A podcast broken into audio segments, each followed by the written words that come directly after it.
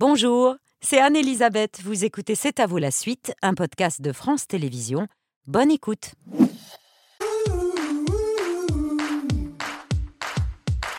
C'est à vous en direct jusqu'à 21h avec Aurélie, Mohamed, Pierre, Patrick et notre chef ce soir, Philippe Dominguez, le chef du restaurant Le Véro d'Oda. C'est un salon de thé. Euh, donc on y déguste un- beaucoup de pâtisseries. Et ce soir, c'est un, un millefeuille salé puisque c'est un millefeuille de légumes de saison, des aubergines, des courgettes, euh, des poivrons et de la feta.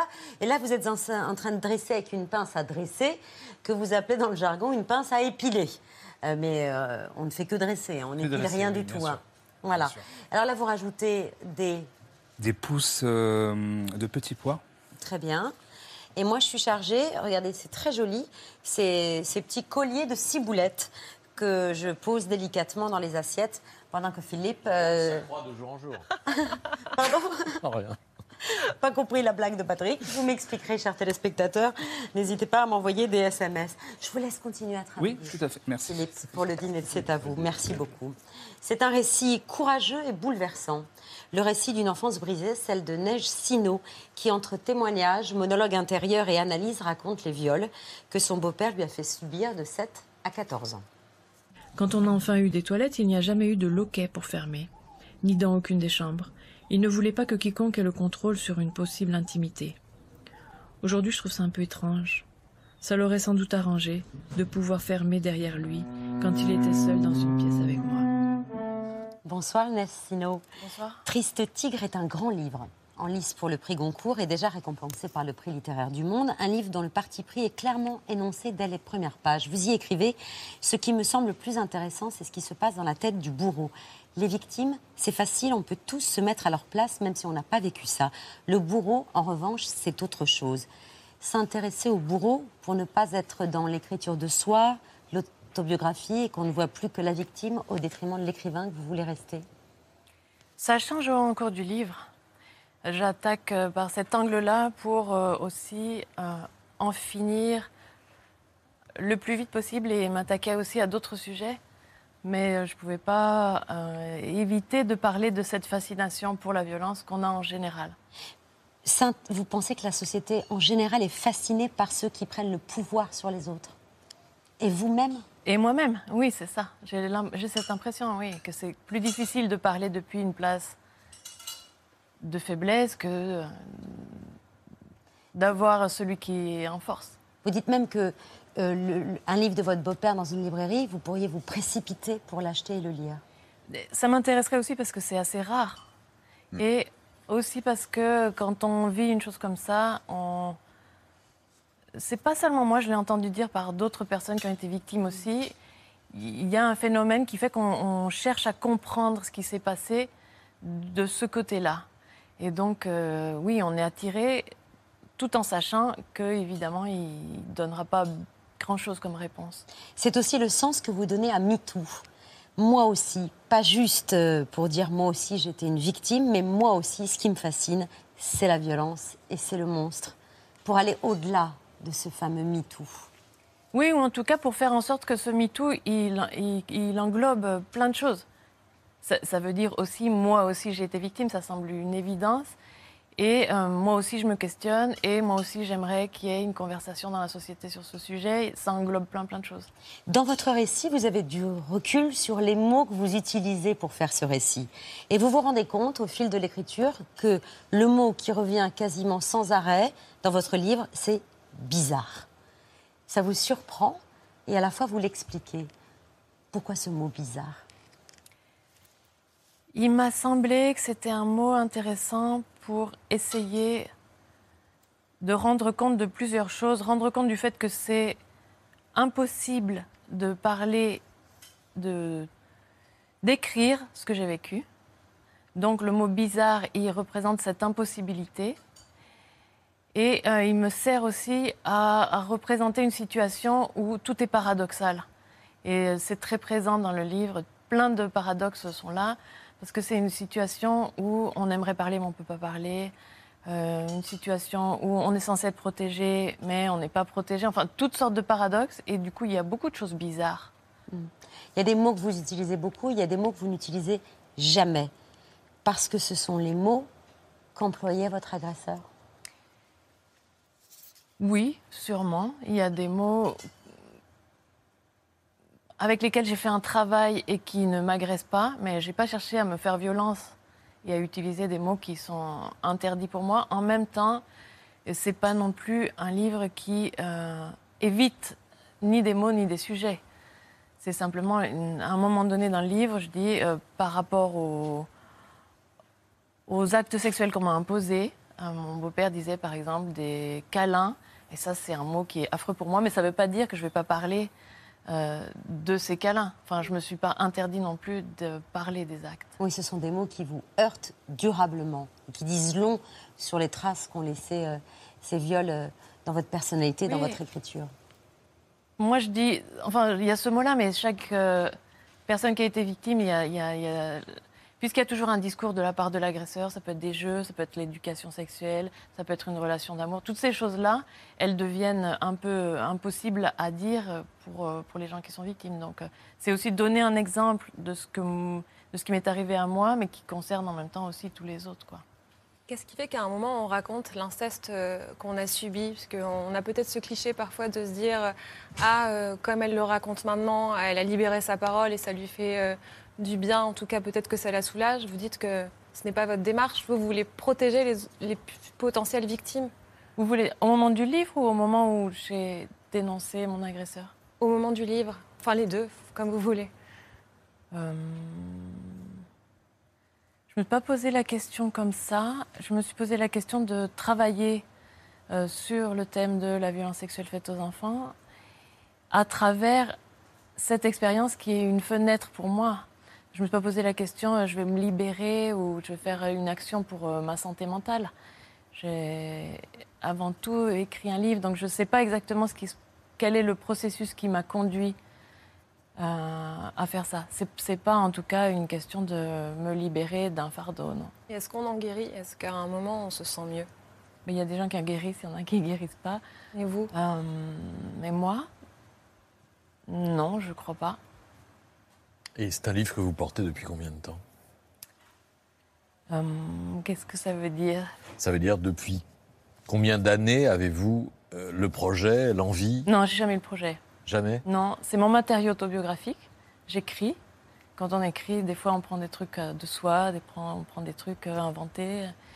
Donc, je m'en suis servi dans la fiction. J'ai travaillé ça de différentes façons, mais tout d'un coup, il s'est présenté euh, un texte que je me suis mis à écrire et je me suis rendu compte que c'était ça. C'est plutôt comme ça que ça s'est produit. C'est un livre qui euh, a des, des qualités littéraires qui frappent tous les lecteurs et les critiques et, et les jurés des prix littéraires, on en a parlé tout à l'heure. Et pourtant, euh, il y a des éditeurs qui vous ont refusé votre, votre manuscrit Ça reste compliqué à cause à cause du, sujet. je pense. À cause de la forme aussi, c'est une forme un peu hybride. Donc ça rentre pas exactement dans, dans une case très très précise. Et apparemment, ça gêne pas les lecteurs. Mais ça peut aussi, de temps en temps, euh, se dire comment on va en parler de ce livre. Je comprends aussi qu'est-ce que moi, à la place d'un éditeur, je prendrais un texte comme ça. C'est un, un pari, c'est quelque chose d'assez audacieux de la part de ceux qui se sont lancés dans ce projet, je le, je le reconnais. Et ouais. Aujourd'hui, votre beau-père est libre. Il a fait sa vie, vous le racontez dans l'ouvrage. Il a fondé euh, une famille avec une femme de 20 ans de moins que lui, c'est-à-dire qu'elle a votre âge. Comment est-ce que vous le vivez? Ça, euh, j'en parle pas dans le livre. Vous racontez en fait la façon dont il a refait sa vie, qu'ils ont fondé ensemble une ferme écologique. Oui, c'est une donnée, c'est-à-dire que je voulais euh, parler de ça, puisque c'est un matériau autobiographique, je le dis en fonction de mon autobiographie. Euh, un- quelqu'un qui est condamné, mon beau-père était condamné à de la prison, quelqu'un qui fait son temps de prison, il sort et il peut refaire sa vie. Et ça semble logique du point de vue de la justice, du point de vue de la société. Mais en même temps, c'est un questionnement. Qu'est-ce que ça veut dire euh, considérer que la prison, ça règle le problème? Donc c'est pour ça que j'ai mis euh, qu'il me fallait raconter aussi cet aspect-là. Et surtout que toute la deuxième partie du livre, c'est- c'est très focalisé sur euh, les conséquences dans une vie qui est donc la mienne en l'occurrence, euh, d'avoir vécu ça dans l'enfance. Et vous écrivez, on doit supposer qu'il n'y aura pas de récidive. On doit le supposer. C'est la même chose, c'est la question de la prison. Puisqu'on sort libre, on, on suppose qu'on a fait son temps et qu'on est prêt à être réintégré dans la société. Et ça veut dire aussi pour vous que vous devez l'accepter, supposer aussi qu'il n'y aura pas de récidive, ou alors tout simplement euh, arrêter de dormir la nuit. Ça, c'est une angoisse que vous avez. Oh oui. Mais je ne l'ai pas que pour lui. On est des centaines de milliers de victimes, donc il y a des centaines de milliers d'agresseurs. Et ça m'empêche de dormir la nuit quand je sais ce qui est en train d'arriver encore et encore et encore dans notre société. Un enfant sur dix était abusé quand j'étais enfant et aujourd'hui j'ai 46 ans et un enfant sur dix est abusé quelque part à l'école, dans une famille. Donc euh, oui, ce qui m'ôte le sommeil, c'est mon histoire, mais c'est aussi parce que je sais que cette histoire se répète dans d'autres contextes. Triste Tigre, c'est disponible depuis le 17 août dernier. C'est votre troisième livre. Neige merci d'être venu Merci ce vous. soir sur le plateau de C'est à vous pour nous en parler. Vous restez avec nous pour l'œil de Pierre.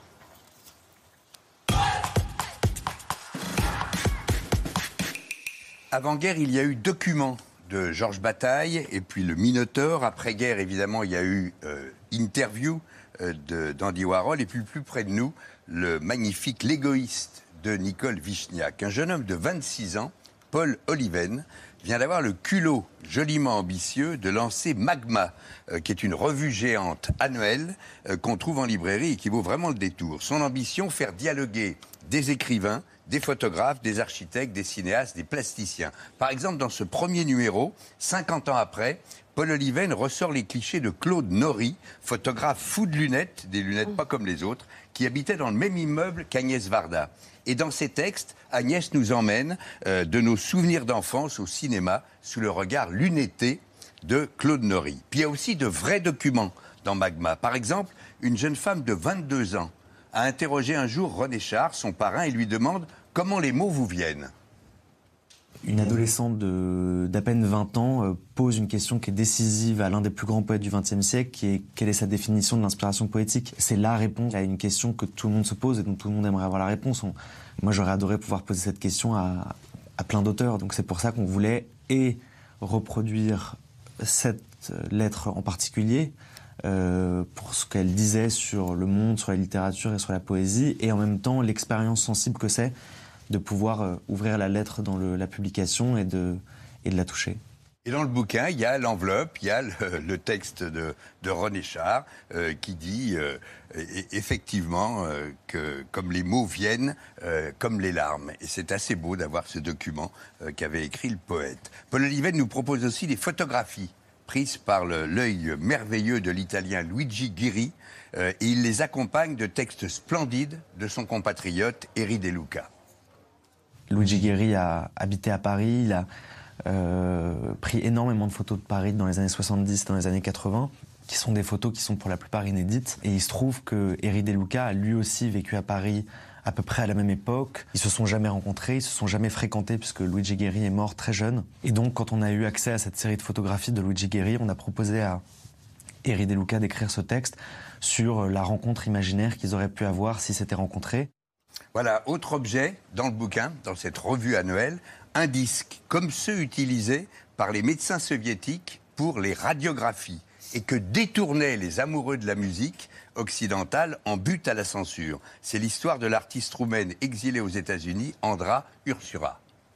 L'idée de son œuvre, c'était de, de renouer avec euh, une chose qui a été très importante dans les pays de soviétique, c'est pour échapper à la, à la censure euh, et à l'impossibilité pour la jeunesse euh, des pays soviétiques d'écouter de la musique euh, occidentale, d'écouter les Stones, d'écouter Elvis, euh, d'écouter les Beatles. Et il faisait graver, c'était une technique, disons, de, de contrebande ou de la culture underground, c'était de, de graver des sillons de vinyle sur des radiographies médicales et de se passer les disques vinyles de cette manière-là. Et euh, c'est la première fois que Andrei Ursuta chante en roumain depuis qu'elle a quitté la Roumanie. Les enregistrements sont reproduits sur des disques vinyles, euh, enfin sur des radiographies médicales, pardon, euh, avec les sillons d'un disque vinyle. Et ça se lit sur une platine. Voilà, ce sont quelques-uns des rendez-vous artistiques de ce premier numéro de Magma qui a la vie devant lui, comme Paul Oliven. Je suis heureux de vous offrir, Neige Sino, ce premier numéro. Qu'il est beau, merci. Oh, Oui, un, un numéro annuel, donc faut pas le louper. Ah non, faut pas le louper. Parce qu'après, on attend un an. Merci beaucoup, Pierre. Merci beaucoup, Neige Sino. C'est l'histoire d'une revanche, celle d'une femme restée trop longtemps cantonnée à un rôle d'épouse et de mère et qui décide de prendre un jour son destin en main. Il s'avère que c'est une première dame et qu'elle est épaulée par un conseiller en com qui est chargé d'organiser la remontada. Voilà. Madame Chirac, euh, comme Claude ne m'a pas donné de budget pour commander un vrai sondage d'opinion, je me suis permis d'en réaliser un moi-même sur le personnel de l'Élysée. Alors, euh, ne vous inquiétez pas. Je dois vous prévenir, euh, les résultats ne sont pas bons. Les gens vous trouvent ringarde, Bonjour Madame Chirac. Bonjour Malinier. froide, 19,8, Bonjour Madame. Bonjour Madame Chirac. Austère, acariâtre, à égalité avec revêche. Oui, moi ça va, j'ai compris. Mais pas de panique. Nous allons faire en sorte que les Français découvrent votre vrai visage. Va falloir apprendre à désobéir, Madame Chirac.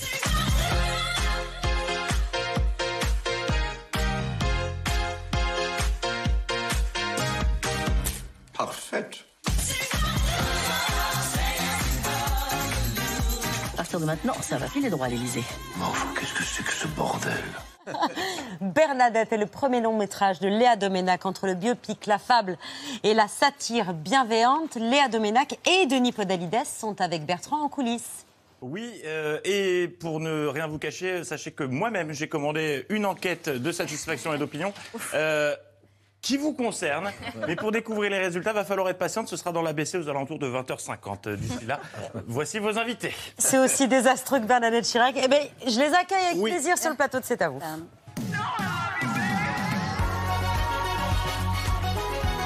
Bonsoir Léa, bonsoir Denis, bienvenue à tous les deux et bravo. Ce film est une réussite. Voilà, parce qu'il est très amusant, on rit beaucoup, avec ce qu'il faut de messages politiques et féministes, mais jamais trop euh, appuyés. Surtout, c'est extrêmement malin, parce que pour éviter l'écueil du biopic et euh, les éventuelles critiques sur le respect ou pas de la vérité, on est prévenu dès le début du film, dès la première scène, avec cette chorale géniale dans une église qui nous l'explique en chanson. Cette histoire est librement inspirée de la vie de Bernadette Chirac. C'est avant tout une fiction. Ce qui va suivre n'est pas toujours vrai. Il fallait tout de suite prendre de la distance. fallait tout de suite prendre de la distance parce que en fait c'est pas un biopic, c'est vraiment une comédie.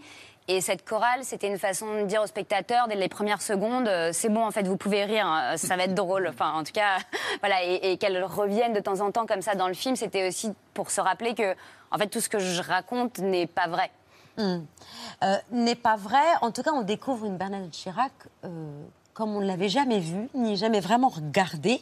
Euh, on avait tous, et vous aussi, je crois, une image de Bernadette Chirac austère, voire ringarde. Bah moi, euh, oui. enfin, euh, je pense que J'avais Bernadette pas Chirac- d'image, moi. J'avais pas d'image. ça Ça, ça Ouais. n'imprimait pas mon image. Vaste Vraiment, indifférence. c'était une sorte d'indifférence. Et euh, je trouve que le, le- le film, pour moi, me, me l'a révélé le scénario, puis le, et puis Catherine. Catherine Voilà, Deneuve, et Catherine. Deneuve, ce rôle, de, ce- la, la- voilà, le croisement de ces deux personnages fait euh, une alchimie prodigieuse, je trouve. Mais t'avais pas l'image des guignols quand même de l'info Si, euh, j'avais l'image. Voilà, mais tout ça, ça, Ouais, tout le ça, sac à main, c'est ça. c'est peu ça, ça dormait un peu euh, dans mon, voilà. Dans l'inconscient. dans l'inconscient. Elle est pingre. Elle est, c'est vrai, un peu revêche, Mm. pas forcément aimable, euh, et puis surtout euh, complètement délaissée à son arrivée à l'Élysée, étouffée par le couple que forment euh, Claude et son père, et elle avait conscience, elle, de cette mauvaise réputation. Au début de la vie publique de mon mari, on disait Madame Chirac, elle n'est pas très. Elle est froide. J'entendais ça. Oh, lui, il est tellement sympathique, il est, il est tellement. Alors elle. euh, Bon, j'étais quelqu'un de très réservé, mais vous savez, quand on a épousé Jacques Chirac, il faut sortir de son, sa timidité. hein. Il faut essayer de dominer ses penchants naturels pour exister, peut-être, tout simplement. Ce que vous raconterez très bien dans ce film, c'est que l'histoire de Bernadette Chirac, elle est universelle. C'est-à-dire qu'on a, on a tous une Bernadette Chirac en nous, on se bat toutes Complètement. pour exister ailleurs que dans l'ombre de quelqu'un, C'est- exactement ça. Et, et en fait, que moi, son histoire me parle, alors que j'ai rien à voir avec elle, que je suis de gauche, que je suis hyper féministe, que j'ai pas du tout le même âge, ni je viens pas du même milieu, c'est qu'il y avait quelque chose d'universel dans ce récit. Et, et la première fois, d'ailleurs, que je l'ai- j'ai pitché mon idée à ma co-scénariste Clémence D'Argent, qui a 10 ans de moins que moi, elle me dit c'est incroyable ce que tu me racontes, je suis Bernadette Chirac. Je lui dis alors si elle, qui a 10 ans de moins que moi, dit qu'elle est Bernadette Chirac, je pense que je tiens quelque chose. Il y a quelque chose de Bernadette Chirac en vous, Denis? Alors là, euh, mais sûrement, en fait. euh, Ah oui Non, oui, le, le personnage m'a a fini par me toucher, oui. Vous formez un, un vrai couple, en fait, parce que le couple de ce film, c'est euh, Bernadette et Bernard Niquet, ce conseiller en communication, qui lui crée une nouvelle image euh, médiatique. En gros, c'est un duo de losers euh, magnifiques en quête de reconnaissance. Oui, c'est ça. La chose, c'est la beauté de la mise en scène de Léa, de nous avoir mis dans ces petits bureaux au début, avec Sans des budget. petits instruments, sans budget. Euh, moi, on- on- avant que j'apparaisse, on dit mais il est nul. Euh, Elle l'appelle Mickey. oui, elle l'appelle. Mais ça, c'est authentique.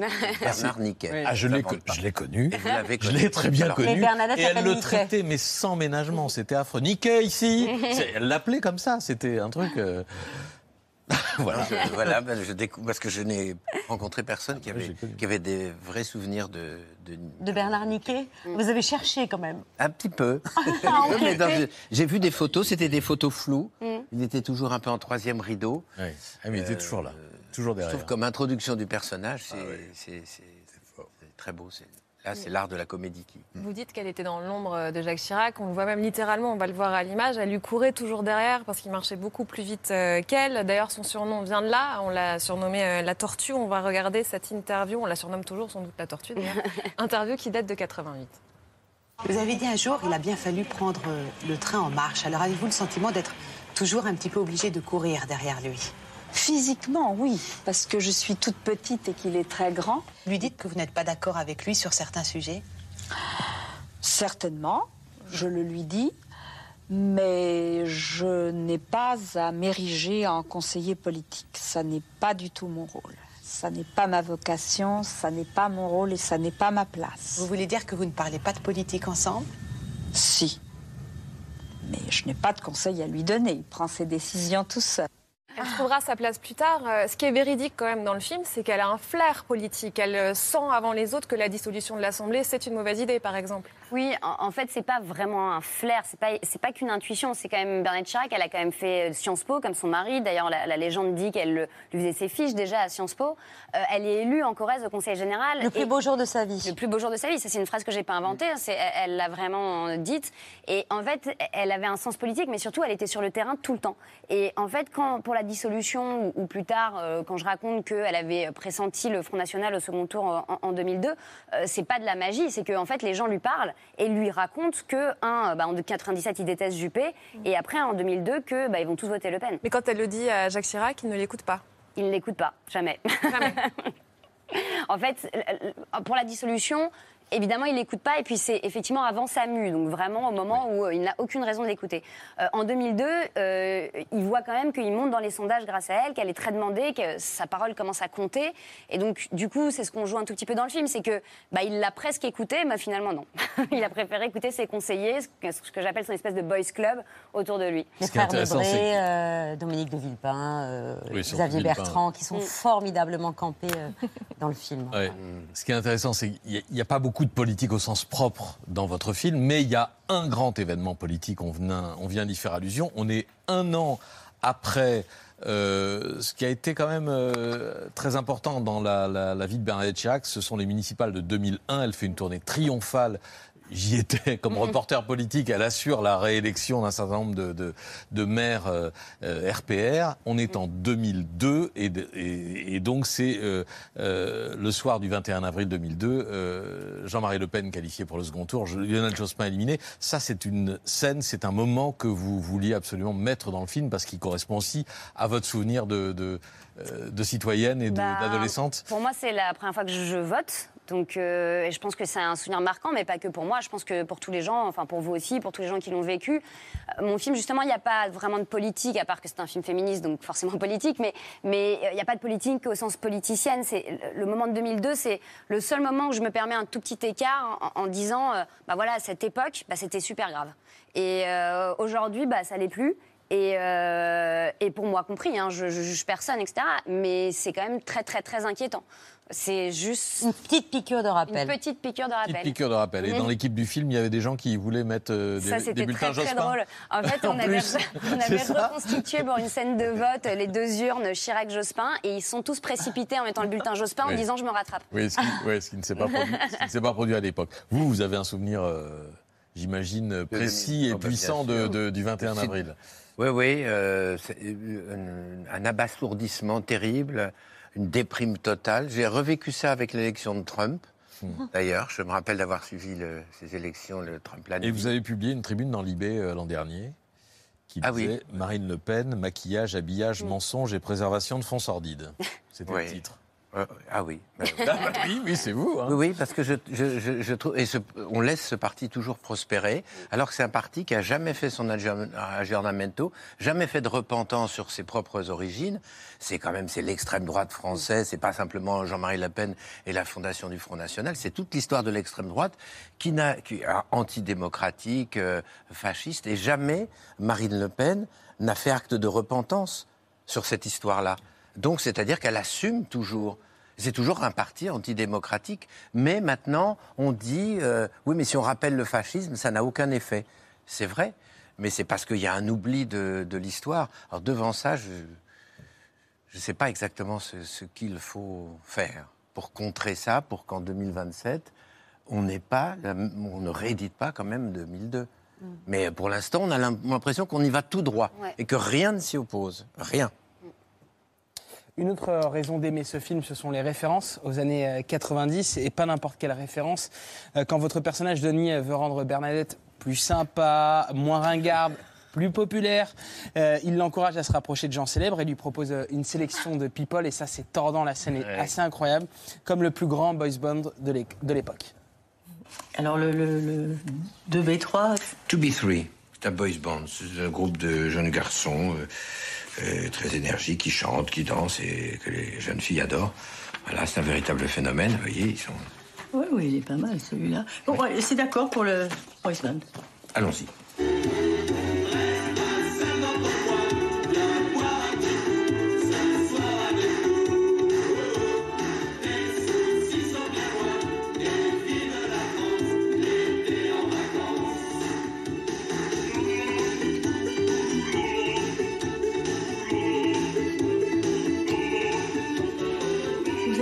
Ça aussi, c'est vraiment vintage Les musclés, ils sont au club Dorothée. Ils ont beaucoup de succès.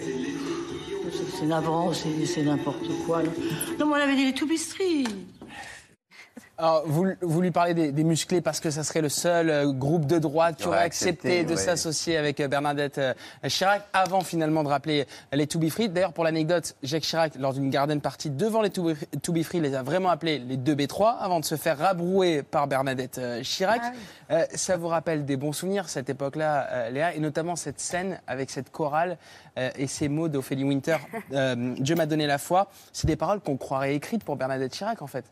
Ah bah complètement. Bah, C'est d'ailleurs pour ça que j'ai choisi cette chanson. euh, Je euh, plus jamais me laisser Exactement, faire. je ne vais plus jamais me laisser faire, j'en ai assez, je n'en veux plus, j'ai trop souffert. En plus, avec euh, ces, ces lyrics religieux, enfin voilà, il y a, il y a- il y a vraiment de toute façon dans la bande son, euh, euh, elle est empreinte de, religion, enfin que ce soit euh, Dieu m'a donné la foi, la Sing Alléluia, ou même les rois mages, ou, voilà, on a beaucoup travaillé là-dessus pour que ça l'accompagne pendant tout le film, parce qu'il faut dire ce qu'elle était, elle était aussi extrêmement croyante et, très catholique, et en plus en mettant cette petite touche évidemment années 90 euh, qui, qui nous faisait rire.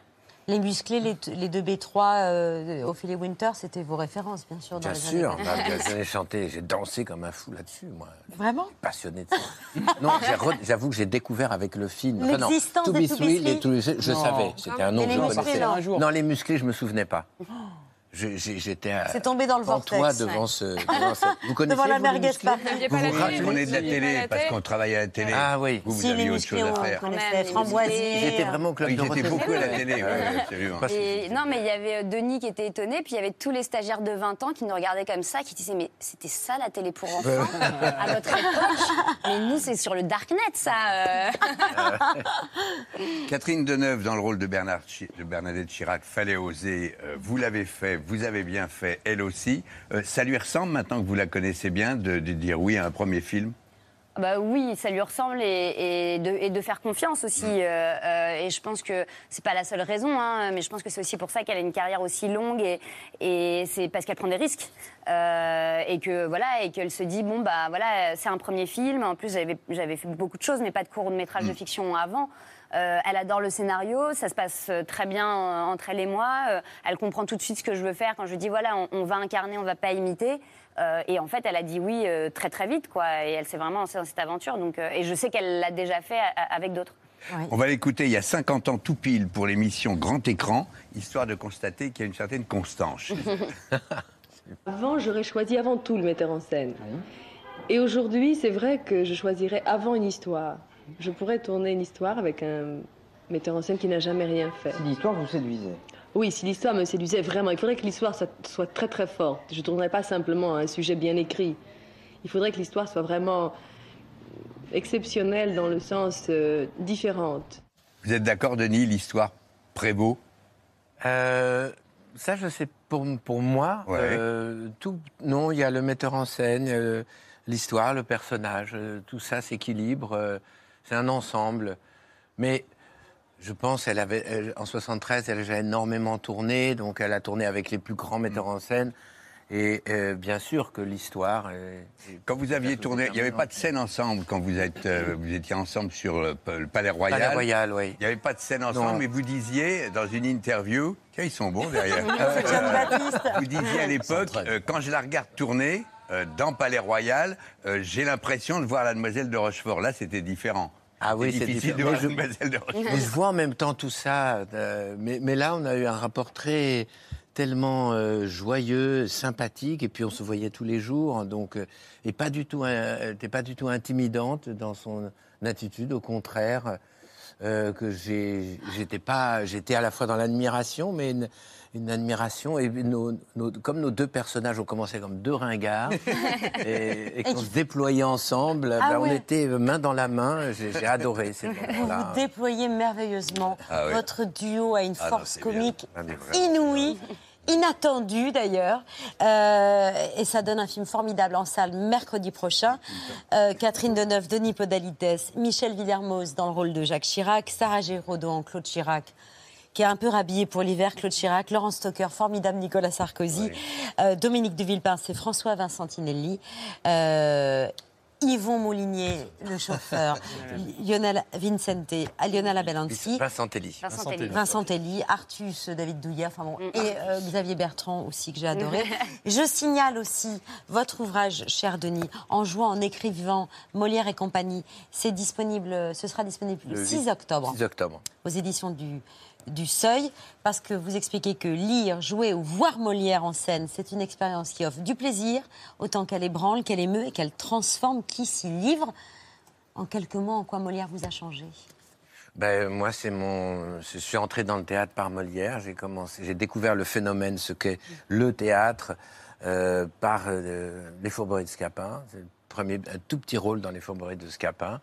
Et donc, c'est euh, le, probablement le sens de ma vocation. Euh, J dans les mots de Molière, dans, le, dans cette langue. Euh, voilà, je pense que c'est c'est une sorte de- d'expérience de, Molière que j'essaie de raconter en divers textes. Il raconte à la fois des spectacles que j'ai vus, que j'ai joués, que j'ai mis en scène, et des livres qui parlent de Molière. C'est la question de Molière, un peu agitée, euh, sans vouloir faire un, Le spécialiste. ni le spécialiste, euh, ni le... Je sais pas, on oublie Molière, on ne joue plus Molière, Ah il oui. faut, euh, vous voyez, voilà. Ce n'est pas... C'était très clair, euh, Bernard Niquet. Je vous invite à passer à table euh, pour euh, John Baptiste sera sur la scène de cet vous. Il est très pressé. D'ici là, Stéphane de Grouchy, Gaston Dreyfus. C'est l'heure des rats d'auteur. On va s'asseoir. Ouais. Ça va donner.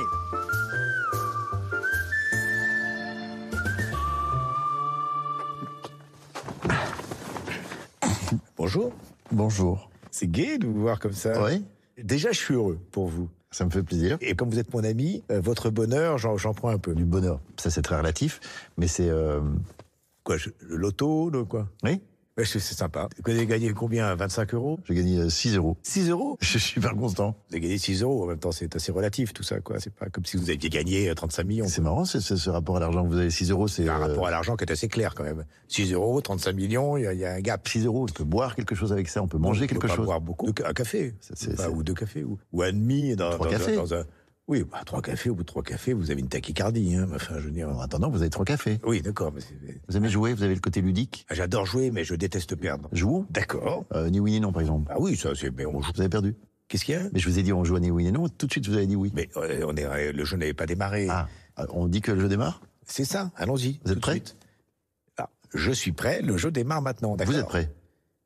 Le jeu a démarré ou pas? Absolument, depuis deux, deux secondes. Ah Donc vous êtes prêts ou pas? D'accord. Mais le jeu n'a pas démarré, là. Il a démarré. C'est ce que je vous ai dit. Vous avez pas entendu? J'ai pas entendu, mais parce que. Vous voulez que je répète? S'il vous plaît. Alors le jeu a démarré. Il a, il a démarré. À l'instant. Un instant. Vous êtes prêts ou pas? Vous êtes sûr? Certain. On y va, on joue? Allons-y. Vous avez une tâche là, pardon. C'est juste. euh, vous, le- vous la voyez? J'ai pas de tâche. Si, c'est un veston bleu. Il est bleu votre veston. Et pourquoi vous me montrez du doigt toujours comme ça? Moi, je vous vous, montre du vous doigt montrez souvent des du Moi? doigt. Vous, vous montrez souvent du doigt. Ça vous gêne Monsieur de Groot Ah, excusez-moi. Je. Oui, je vais y aller. Non, je ne reste pas. Léa, Denis, bienvenue à la table de cet avou et hello John Baptiste. Welcome back. On est très heureux de vous retrouver à l'occasion de votre nouvel album Music World Radio, Calling Your Name. C'est le titre que vous nous interprétez tout de suite entouré de vos musiciens. C'est à vous. Thank you.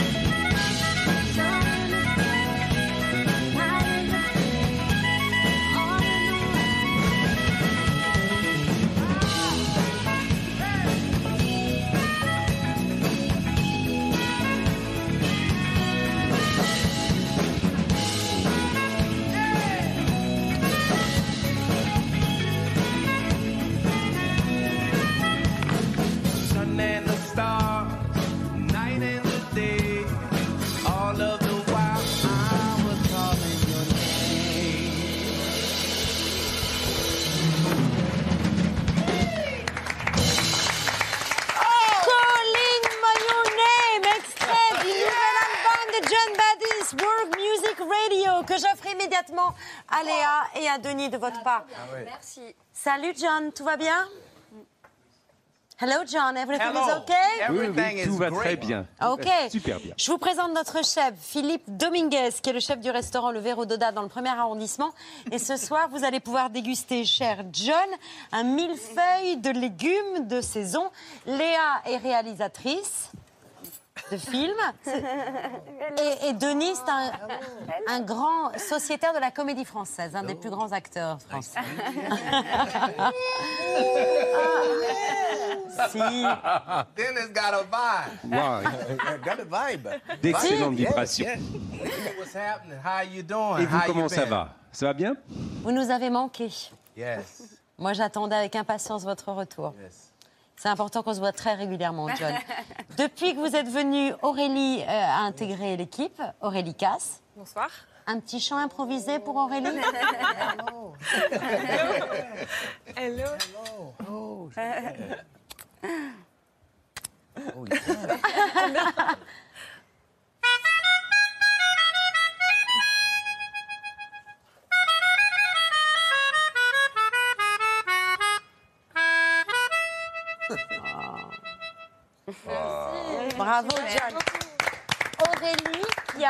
écouté votre album, cher John, et elle nous en parle. Oui, puisque dans cet album, vous êtes un DJ interstellaire.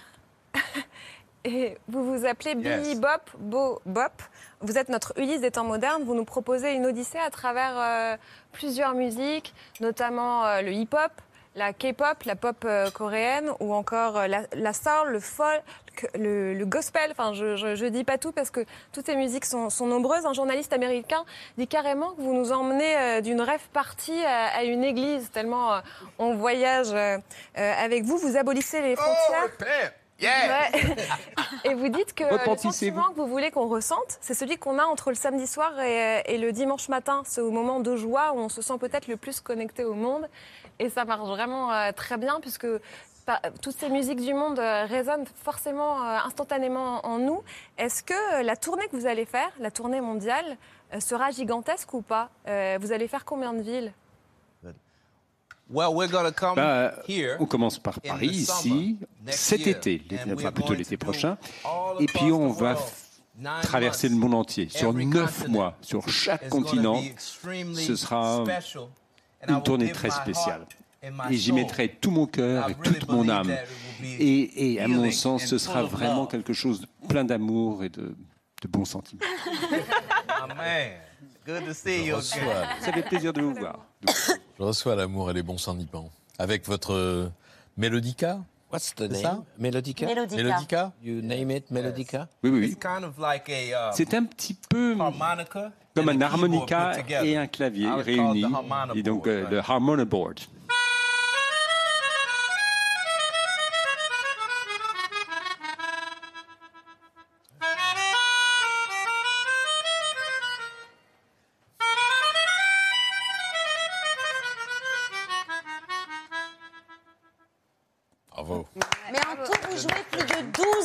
Instruments.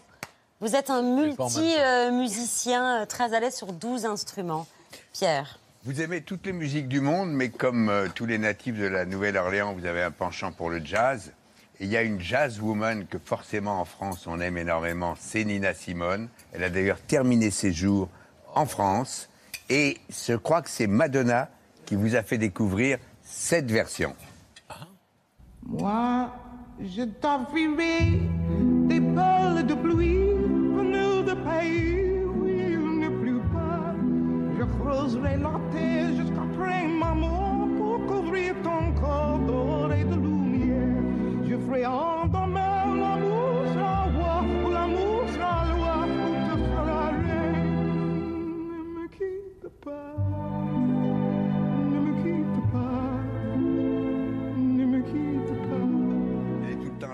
Elle est tout le temps là, Nina Simone Oh, the spirit is Ah oui, son esprit The reste avec is nous. Son Nina esprit is est avec nous. Nina, Nina, c'est influences. l'une de mes plus grandes influences. Et, cette, on cette chanson, ça c'est quelque chose que je voudrais chanter When également dans ma tournée. L'été prochain, j'espère pouvoir chanter entièrement cette chanson So en français. Et donc, je m'entraîne en ce moment. Mais c'est vraiment une source d'inspiration extraordinaire de la voir. Dès, dès que je la regarde en vidéo, c'est incroyable. Vous reviendrez chanter euh, Ne me quitte pas euh, sur le plateau de cet avou. On compte sur vous, cher John. D'ici là, on écoute euh, World Music Radio. C'est disponible depuis le 18 août dernier. Donc voilà. Maintenant, il faut s'y mettre et on remercie Robert Wolfenstein qui traduisait ce soir vos propos. Vous restez avec nous On conclut cette émission. Yeah, Pops! ah non Paps arrive. Pops, yeah. Ok, Paps arrive, mais là d'abord, euh, on rejoint Augustin Trapenard, euh, puisque la grande librairie est en direct ce soir. Salut Augustin, qui sont vos invités? Salut Babette Comment ça va? Bah, C'était super vos invités à vous en tout cas. Ah ouais? Bah, écoutez, ce soir nous on fait une émission sur le vivant. Ah ouais, c'était super.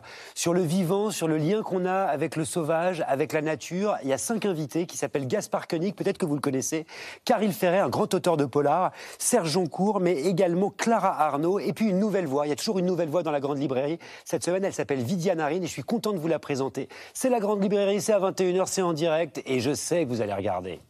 Est fidèles. C'est contractuel. De toute façon, on est obligé, quand on travaille sur France 5, on est obligé de regarder la grande librairie d'Augustin Trapenard. A tout de suite, juste bien. après. À tout de suite, juste après les actualités de Bertrand. Oh, on peut pas breaker deux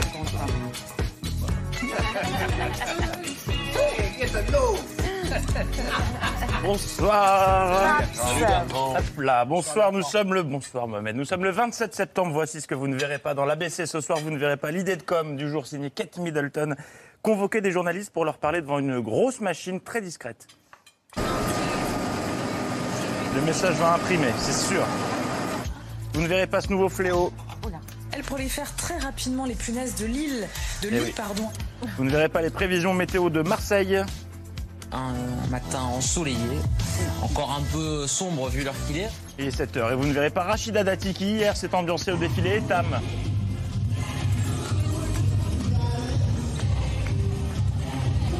Son d'origine, c'était Dati Cool. Celui qui aime la musique et la politique. Euh, et oui, en ce moment à Paris, c'est la Fashion Week. J'ai l'impression que c'est euh, toutes les semaines, mais certains créateurs se démarquent plus que d'autres en cette fin septembre. C'est l'heure de 20 secondes de mode. Cet automne, c'est le grand retour d'une pièce iconique de la maison Matignon. Nous aurons donc probablement recours à plusieurs 49.3. Le 49.3, la saison dernière, il avait enflammé l'hémicycle et le pays. Et pour cette collection automne-hiver 2023, le 49.3 se porte plus décontracté que jamais. Moi, je fais partie de ceux qui pensent que le, le 49.3 est un outil comme un autre. Du passage en force au passage en norme, le 49.3 se réinvente et se veut plus accessible. Et pourquoi pas un 49 trop populaire? Cette saison, le 49.3 sera populaire, accessible, le gouvernement adore, l'opposition déteste, mais il sera partout, il sera sexy à l'Assemblée. 49.3 again ou pas, c'était la question euh, du jour lors du compte-rendu du Conseil des ministres et Bruno Le Maire était moyennement partant pour y répondre. Je voulais simplement savoir si euh, le Conseil des ministres ce matin avait fait l'objet d'une délibération en vue d'un éventuel usage de l'article 49.3. Écoutez, non, c'est comme ça, circuler, il n'y a rien à voir, c'est décidé, on peut rien bouger. énervé. Évidemment, il s'agit d'un montage d'une odieuse mauvaise foi. La réponse ne correspondait pas à la question. En revanche, il n'était vraiment clairement pas euh, chaud pour répondre à la question 49.3. Très sincèrement, je ne me sens pas autorisé à répondre à cette question. Mais les journalistes sont malins. Ils ont bien vu que Bruno Le Maire n'était pas seul sur l'estrade. J'imagine que vos collègues ne se sentent pas autorisés non plus à le faire. Bien vu, on va savoir. Pas devant un micro et devant une caméra. Non, mais ce qu'on peut dire peut-être, Bruno, Oh bordel, il va lâcher le morceau. c'est que la loi de programmation en commission, elle a été adoptée. Tout à fait. Chou blanc, nous ne saurons donc jamais. Dans le reste de l'actualité, le combat du moment. Plus violent que Rocky contre Creed, mais moins impressionnant physiquement que Booba contre Caris. Le match des patrons d'hypermarché, Dominique Schelcher, PDG de Système U, versus Michel-Édouard Leclerc des magasins. Pff, Leclerc. Et ce matin, Michel-Édouard a foutu un sacré coup de pression à ses concurrents. Cette saine concurrence, mais qui est sportive. Enfin, on est Nadal contre Federer. C'est à l'heure du rugby. euh, nous, on ira, euh, on ira les chercher. Nous, on est svelte et on court vite. Si on gagne pas la- le rugby, euh, ça va être coton. J'utilise souvent des, des métaphores sportives et quelquefois impactantes comme le rugby. Des concurrences en qui il n'a pas confiance et qu'il n'aime pas, comme le prouve le geste qui va suivre. Autrement dit, il aurait même baissé. Qui dit vrai? Non mais attendez, il faut voir pour la ceux qui nous écoutent. la oui, marge c'est de- votre geste. le- la marge C'est bien de- penser aux auditeurs d'infos euh, par définition qui n'ont pas l'image, mais c'est pas parce que vous le refaites vous, Jérôme Chapuis, qu'ils ont plus l'image s'ils écoutent la radio. Mais merci de penser à eux. Face à Michel-Édouard Leclerc, Dominique Schelcher, qui a suivi un combat de champion, pour un régime de champion pour euh, remporter le combat. Remettez les mots dans leur On s'est privé de quelques produits cet été. Il y a eu des gâteaux dont on s'est privé. Au début de l'année, on s'est privé de certaines chips, de, de, de Donc certains les chips Lay's, des gâteaux lus. de certains thés à boire. Euh, c'est des périodes transitoires. Alors je ne sais pas s'il remportera le match, mais il est d'ores et déjà champion de pipeau. Si, franchement. Tout le week-end, j'étais sur le terrain auprès de mes clients. Ils m'ont arr- arrêté spontanément. Dominique, Monsieur Schelcher. Non, non, vraiment. Moi, je dis pipeau. Que des gens disent Oh, regarde, c'est John Baptiste, on peut faire un selfie Oui. Il y a vraiment des gens en France. Comment? Il a un magasin. Ce qui n'est pas le cas de Leclerc. Bon, il y a- Pardon, j'ai cassé le truc. Non, c'est pas la première fois, ce sera pas la dernière, Patrick.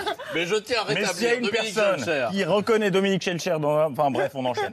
Euh, mais cette personne, en plus d'être physionomiste, euh, a de super bonnes idées. Euh, c'est quoi cette histoire euh, de vente à perte? On comprend bien que ce, ce n'est pas possible. Même Les, les- vous voulez dire que les clients Mais eux-mêmes, ceux qui absolument. viennent faire le plein, Ab- ceux qui viennent dans les rayons, Absolument. ils vous disent on on n'a jamais demandé à ce que vous vendiez à perte? Exactement. Il existe donc des personnes en France qui connaissent les magasins Schelcher et Dominique Schelcher et qui voudraient payer leur euh, carburant plein pot. Curieuse personne. Allez, retour au Conseil des ministres qui était ce matin sponsorisé. L'accès au logement aujourd'hui. Du fond, du fond, du fond. Et petit jeu, certains ministres souffrant d'un déficit de notoriété ce soir, on va voir si vous les reconnaissez, surtout vous, John Baptiste. Le lexique qu'ils emploient peut vous aider. Attention, Premier ministre. Quand l'argent est redevenu cher, c'est 10 milliards d'euros en 2024, 430 millions d'euros. Quand l'argent ne coûtait rien, 35 milliards d'euros, 12,5 milliards d'euros en 2027, 12,5 milliards d'euros. Les chiffres, donc Bruno Le Maire est ministre de... L'économie. Bravo, c'était fastoche. Plus dur, deuxième ministre. Il traduit d'abord notre ambition écologique. C'est la traduction concrète de notre stratégie de planification écologique où nous allons porter les dépenses en faveur de la transition écologique Ministre de Écologie. Non. Et non, vous êtes tombé dans le piège. Euh, Non, pas de l'écologie, mais des comptes publics. Allez, un dernier. C'est le cas sur euh, les médicaments. Euh, c'est le cas euh, sur certains pans de l'activité hospitalière. Alors, oui. Ministre de la Santé. Ministre de la Santé, oui. Aurélien Rousseau, ministre de la Santé, qui pense prévention. Mais sur l'annonce qui va suivre, je pense que c'est un peu trop tôt. C'est aussi la prise en charge intégrale des préservatifs pour les moins de 6 ans et le remboursement de protection menstruelle. 6 ans. Il s'avance. Peu. Les, les temps ont changé. Il voulait dire 16, 16, il voulait dire 16, mais je corrige, puisqu'il ne l'a pas fait lui-même. Slow down. Ah bah oui. On referme ces actualités avec un autre biopic après celui de Bernadette, celui sur la première dame de France 5, dans lequel il est euh, également question d'enquête d'opinion. Madame Babette, vous n'êtes pas sans savoir que nous ne disposons pas de budget image dans C'est à vous. Idem pour les enquêtes de satisfaction. C'est pourquoi j'ai pris la liberté d'en commander une moi-même. À propos des journalistes de la rédaction et les résultats sont épatants. Enfin, surprenants. Les résultats ne sont pas bons. Les gens vous trouvent ringarde Non? Je connaissais pas Babette. Shifter Pro. Imprécise. Pour ses 50 ans, il a soulevé la Coupe du Monde de- d'Europe. RMC, meilleure radio, prix CNews, CB News. mais élégante. Il y a une petite frange qui vous trouve un peu trop complice avec Laurent Sénéchal. Enfin, ça c'est juste moi qui le pense. Ça suffit, j'ai compris.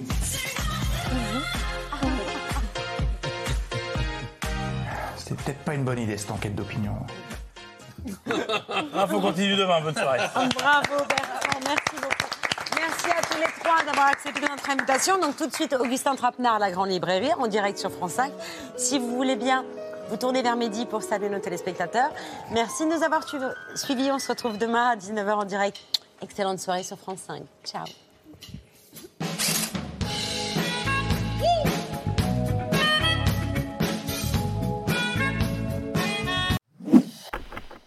Merci d'avoir écouté ce podcast de France Télévisions. Pour ne rien rater de C'est à vous en audio, vous pouvez vous abonner à tous nos podcasts sur votre plateforme d'écoute favorite dans la rubrique C'est à vous et en vidéo, le replay bien sûr, c'est sur France.tv. À très vite.